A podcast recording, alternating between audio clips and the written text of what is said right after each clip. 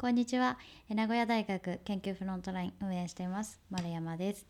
えー、今回はちょっと特別な企画として名古屋大学の研究者とのトークをお届けします。ゲストは北口正明さん名古屋大学の素粒子宇宙起源研究所通称 KMI で准教授をされています実は KMI で広報を担当されている南崎あずささんからとにかく面白い研究者がいるということで紹介していただきました。北口さんの研究のことや科学コミュニケーションのことなど南崎さんも交えてお話を伺う機会をいただいたので4回に分けてお届けします。第1回目の今回は北口さんが今されている研究にたどり着くまでのお話です。南崎さんに北口さんの研究者としての魅力を伺ったところからお聞きください。もうもうマイケルに止まらないんですけれども。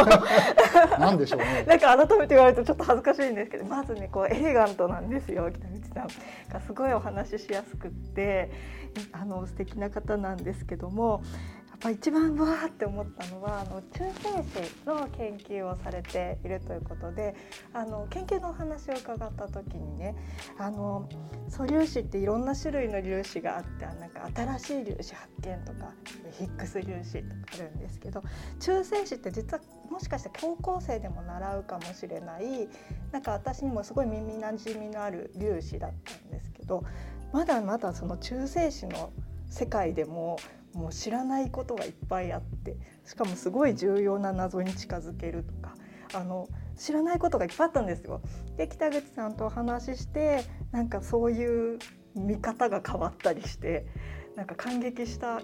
あの印象がすごく強かったのでぜひぜひと思ってあの今日あのお願いしたところでした。ということで北口さ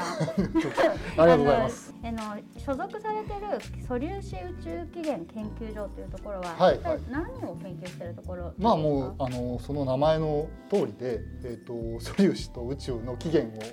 研究していると。でまあそうですね、えーと、と僕らが普段こう暮らしている宇宙っていうか世界はまあ何でしょうね物理の言葉で言うと,、えー、と非常に小さい粒子の集まりでできてると僕らはまあそういうふうに語るわけですよね。でそうやってなんか細かいものの寄せ集めで僕らはできてるんだけどじゃあそれどうやってそもそもどうやってできたのとかどうやって寄せ集まったのとかなんで今みたいにこう我々がこう暮らせてるようなこんな宇宙になってるのかっていうのの、まあ、疑問を、えーと物理的にというか科学的にあの説明しようというのを、まあ、みんなして、えー、やってるそういう研究所ですね。でそれが分かるとどんなことが役に立ったりとかそうですねあのどんなことが嬉しいことになるこれはですね 今日言いたいことのほとんどそれなんですけどあの特に役に立つことないですよね。ただちょっと嬉しいっていうそういう嬉しさに、まあ、フォーカスしてる研究所なんですね。で名古屋大学にはあのいろんな研究所があって例えばその、えーと、将来役に立つその、ね、自動運転の車を研究してるところだとかあの新しい材料を作ったりだとか、まあ、有名なところだとあの青色ダイオードを、まあ、作ったりとかっていうのがあったわけですけどそれはやっぱり役に立つわけですよね。でそれ集中起源研究所って、まあ、特にそれ自身はそういう役に立つことはなくてで、えーとなんでそれやってるかっていうとちょっと楽しいからでなんで楽しいかっていうとこうワイワイこうなんか盛り上がれるテーマになるんじゃないかなっていうそういうことだと私は思ってます。えーと、例えばノーベル賞が、ね、出たりするとあのヒッグス粒子があってさっき話がありましたけど「えヒッグス粒子って何?」とか「それが質量を作るってどういうこと?」っていうちょっと話題が盛り上がるじゃないですか。でその人の間でこうちょっと盛り上がってああそういうことなのねっていうあの腑に落ちる感覚がみんなで共有できるとちょっと嬉しいそういう研究だと思うんですね。うん、なんかそのちょっと嬉しい研究に興味を持ち始めたきっかけって何だったんですか？これはねあんまり覚えてないんですけど あのもともとはね役に立つことがしたかったというかドラえもんが大好きだったんですよね。ドラえもんはいでドラえもんってなんかポケットからいろんな道具出すじゃないですか。であの道具を作りたいなと思ってたんですよ。特に何何の道具？もうなんでしょうね。なんいろいろありますけどね。とにかくあの秘密道具のカタログみたいな本が昔売ってて。でそこにはもちろん勝手な想像なんですけど中の仕組みがこう断面図とか載ってるんですよ。秘密道具。あのどこでもドアの中身とか。それっぽく書いてあるんですよ。もちろん想像というかまあ嘘っぱちなわけですけど。図鑑があるんです。でこれだったら俺も作れるかもしれないとか思ってこうあの本に印つけて いつかは作ってやるぜとか思ってたんですそね。れがいつの話ですか？それはね小学校ぐらいですかね。小学校低学年小学校低学年34年生ぐらいまでそんな感じです。ずーっと漫画読んでました。であのそこからこう思春期になるじゃないですか、い。思春期になるとちょっとひねくれますよね、まあ、いわゆる中二病ですよねその頃になるとあの人の役になんて立ってやるものかと。あそそこに反抗しちゃったんですか みんなの役に立つ仕事になんてついてやるものかと思い始めたんです、中二で。うん、中二かどうかちょっと 年齢は、うん、中学生ぐらいの頃にね。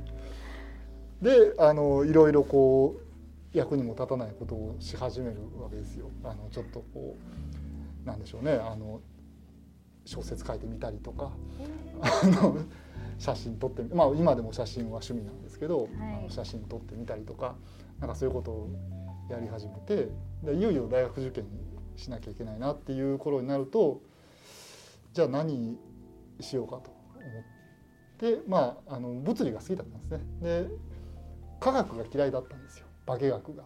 物理が好きで科学が。でなんでかなと思ったらあの周期率表とかあとあの有機化学が特に苦手で高校の有機化学って本当に反応式をひたすら覚えなきゃいけないんですよね。これとこれと混ぜるとこんなものができてっていうはいめちゃめちゃ難しいじゃないですか。はい覚えるのが大嫌いではい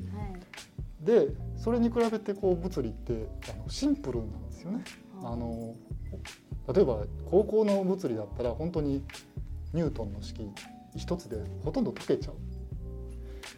あ式1個覚えたらいいのかと。あとはもうそればっかりそれを応用したら全部解けちゃうなっていこうゲーうム感覚でさなんかパズルみたいにできちゃう。んですよ。うん。ああ物理楽しいなと思ってでしかもあの役に立つのが嫌だったからはい。じゃあ理学部の物理に行こうと。稲崎さんも素粒子物理ということなんですけれども、はい。同じ感覚です今お話、まあ、私も科学がすっごい苦手で 物理が好きではい。で今おっしゃった通りあのニュートンの式だけこれはもうまずこれ飲み込みましょうっていう前提で、まあ、こうだとするとっていうのでもうあと全部微分やら積分するともう全てのなんとかの法則なんとかの法則とかも出てくるんですよ。そこ感動して。感動しますよ、はい。なんかあのこんなに複雑なこといろいろある。で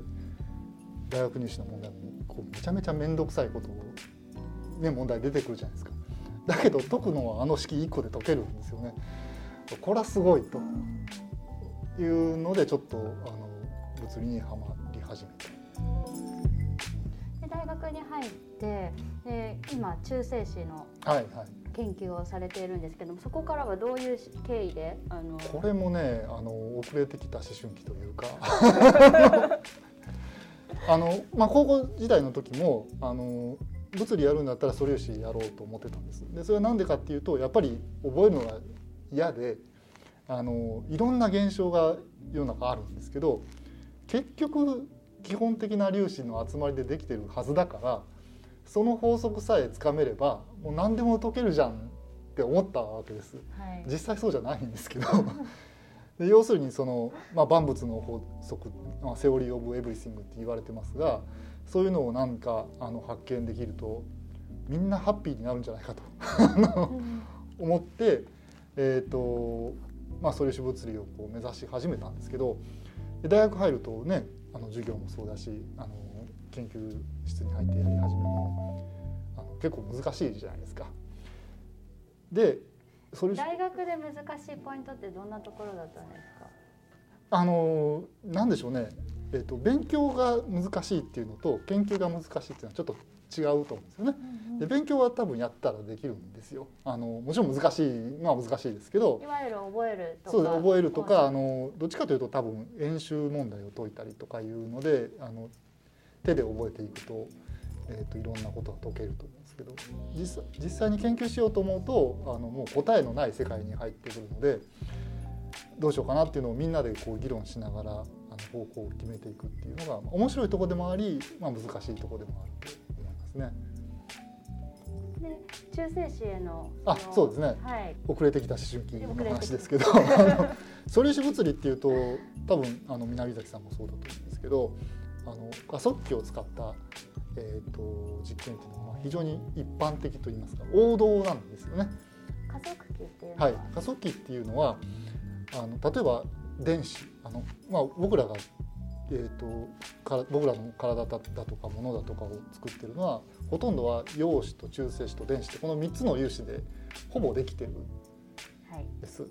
でこのうちその僕らが能動的に扱えるのってまあ陽子と電子のこの2種類しかないんですよ。能動的に扱うっていうのはどういう例えばこれはねあの電気的な性質を持ってるんです。よ静電気を持ってるんです。なんで、えー、と静電気っていうことはこうあのプラスとマイナスがあって、はい。プラスとマイナスだったら引っ張り合うとか、はい。プラスとプラスだったら反発し合う。はい。だから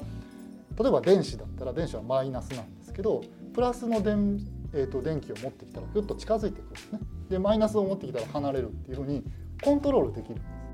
だから自分でコントロールできる。人間がコントロールできる粒子ということでこの2つはあ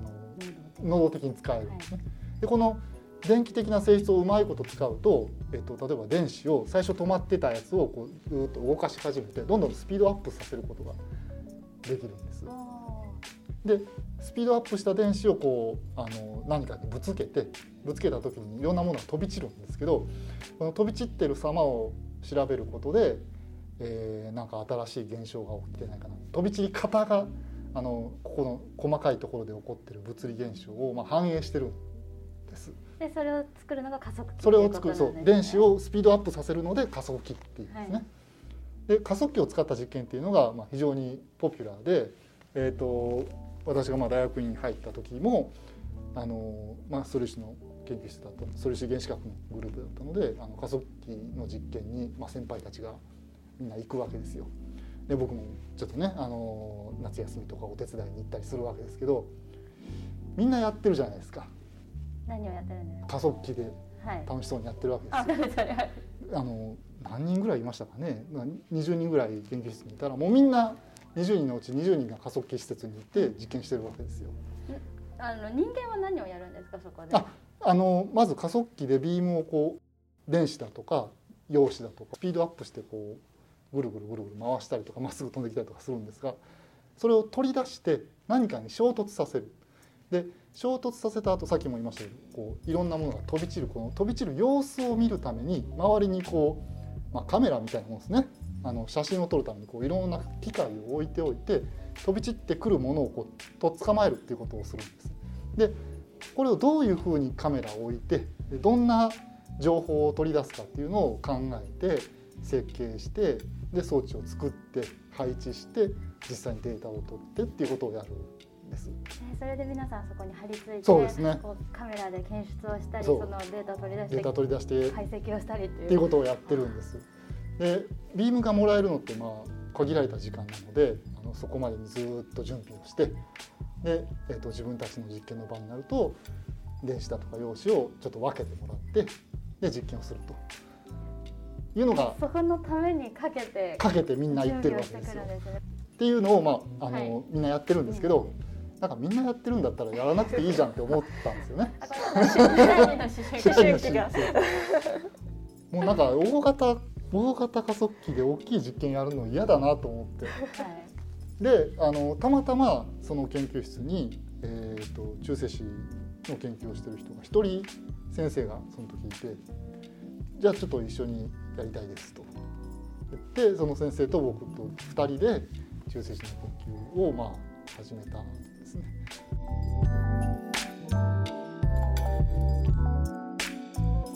第1回目はここまでです明日配信の第2回目は中性子の研究でどんなことをされているのかのお話です。ぜひお聞きください。